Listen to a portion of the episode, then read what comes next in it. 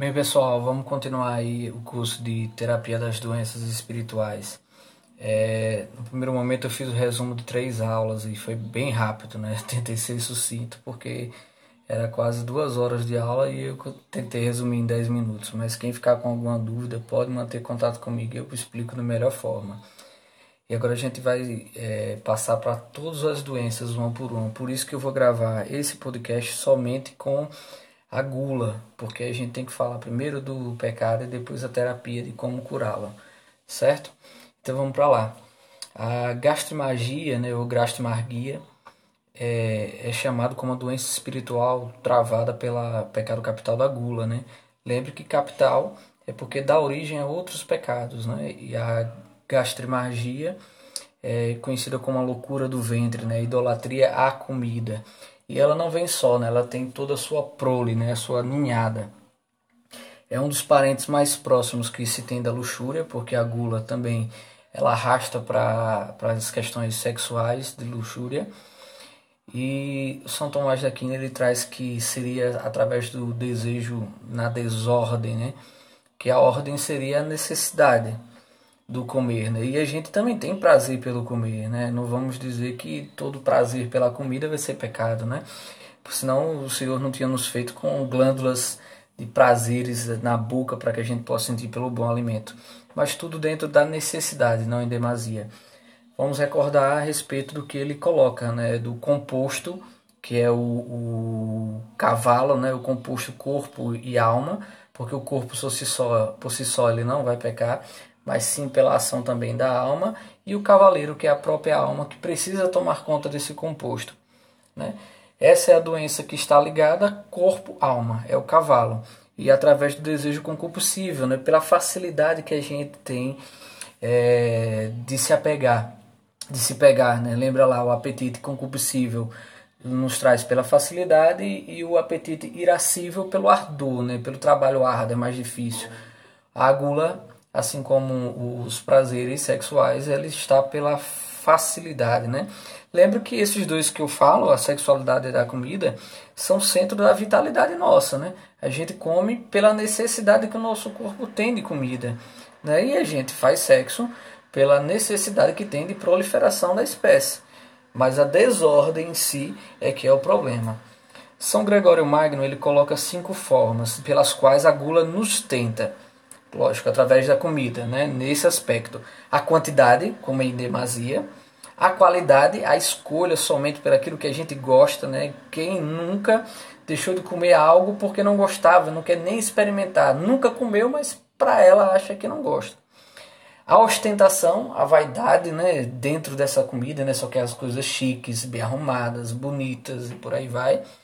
O esperar, e aí esse, meus irmãos, a gente cai direto, né, é, quem nunca fica estressado quando está com fome, né? Quem é, antes de rezar ou reza rápido ou deixa de rezar para comer, né? E por aí vai.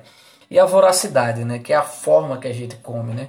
Aquela como a gente briga esgulupido, né? Engulosa lá, como Maria Eduarda pequenininha. Comer é, de demacia e, e com uma forma que é até vergonhoso para as outras pessoas verem, né? E ela, ela vai trazer para a gente, dentro dessa ninhada, né, a sua prole, quatro aspectos. Primeiro, a alegria tola, que é a alegria passageira, né, que fere a nossa dignidade. Né, é a pessoa que fica bastante alegre quando sabe que vai comer algo muito importante. Né? Ah, eu vou para o restaurante, aí você fica alegre, contente. E quando você diz que vai comer em casa, você, ah, comida de sempre, não sei o que essa alegria tola né, que a comida nos traz e a bebida também, né? E aí nos tira a sobriedade.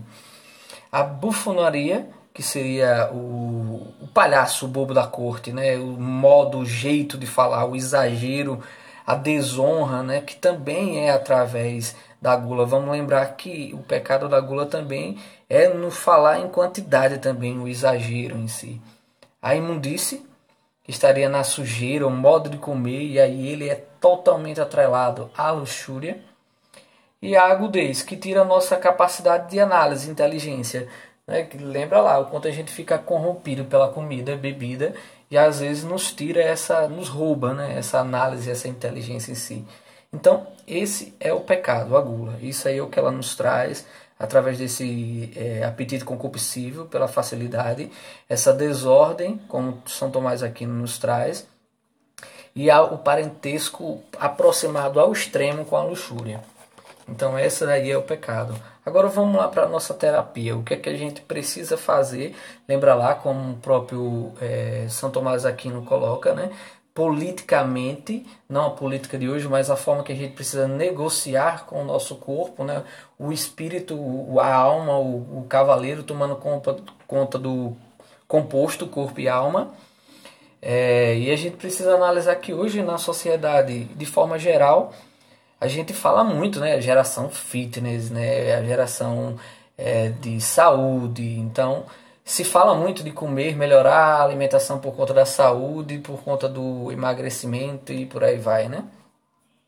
É, vamos entender que a natureza da gula ela não está na quantidade, na qualidade.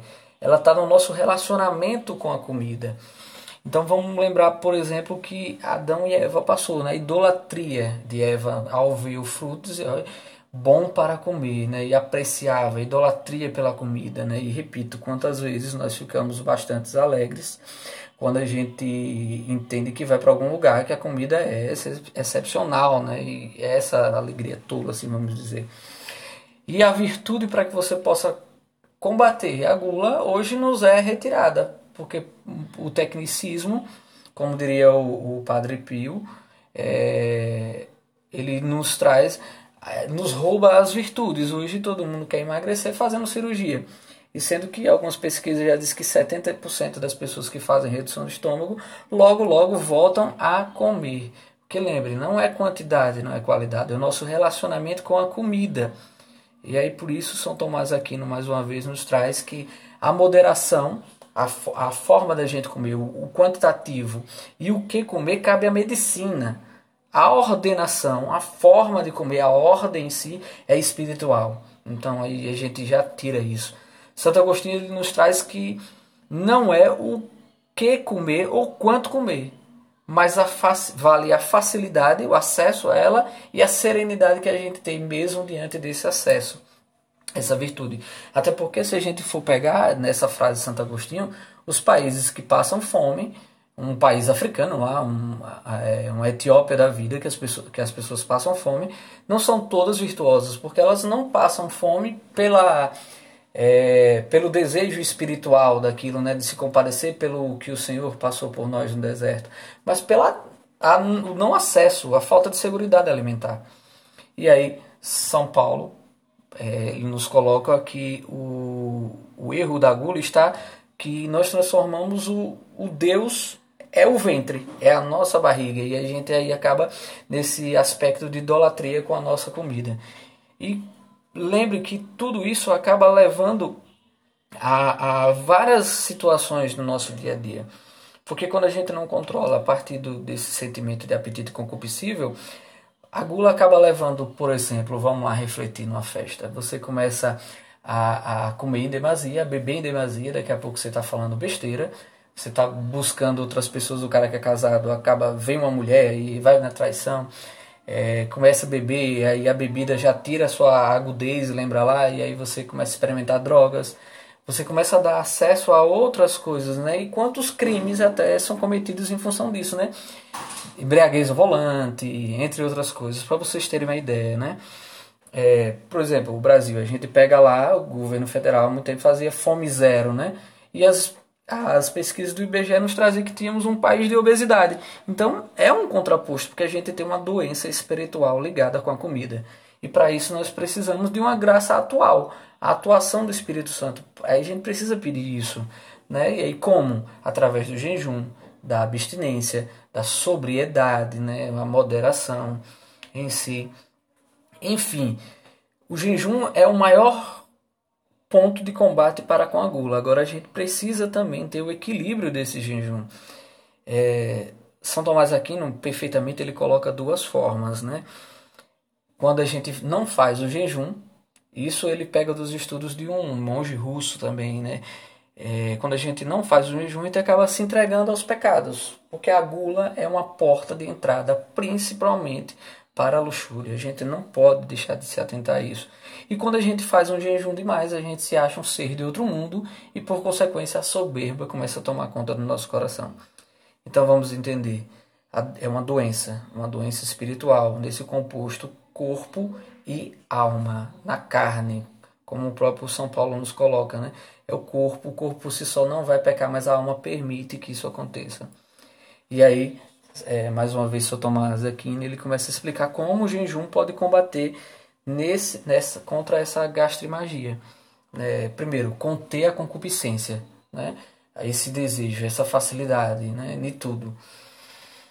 É, lembra lá que, por exemplo, quando Santo Agostinho coloca isso, né? na verdade São Jerônimo coloca isso, né? que quando é, a comida e a bebida estão em demasia, o sexo está presente. Lembra lá dos bacanais, né?